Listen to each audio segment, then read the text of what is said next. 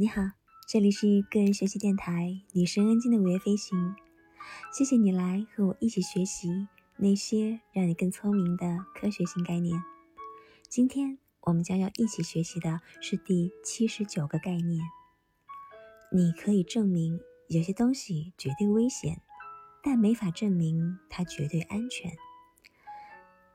这个概念跟我们七十八个概念一样，都属于很长很长的名字。那么今天这个概念呢，是由《经济学人》杂志的数字编辑，《舌尖上的历史》一书的作者汤姆·斯坦迪奇所提出来的。在我看来，更广泛的理解，你无法证明一个问题不存在这个事实，可能会引发公众关于科技争论的升级。作为一个记者，我已经无数次的遇到别人要求证明某种技术确定是无害的。当然，这是不可能的呀，就像不可能证明世界上没有黑天鹅一样。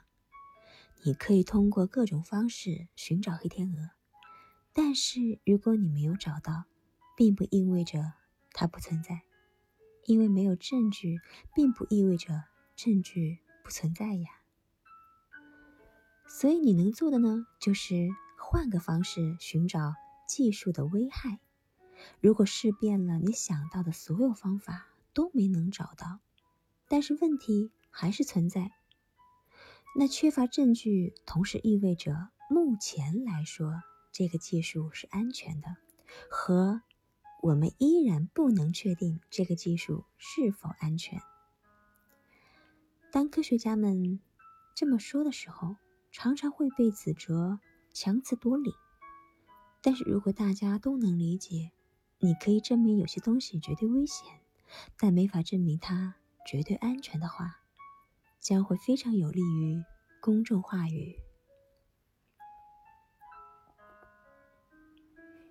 好了，今天的学习就到这里了，希望你每天都是快乐的，也希望你每一天都有新收获。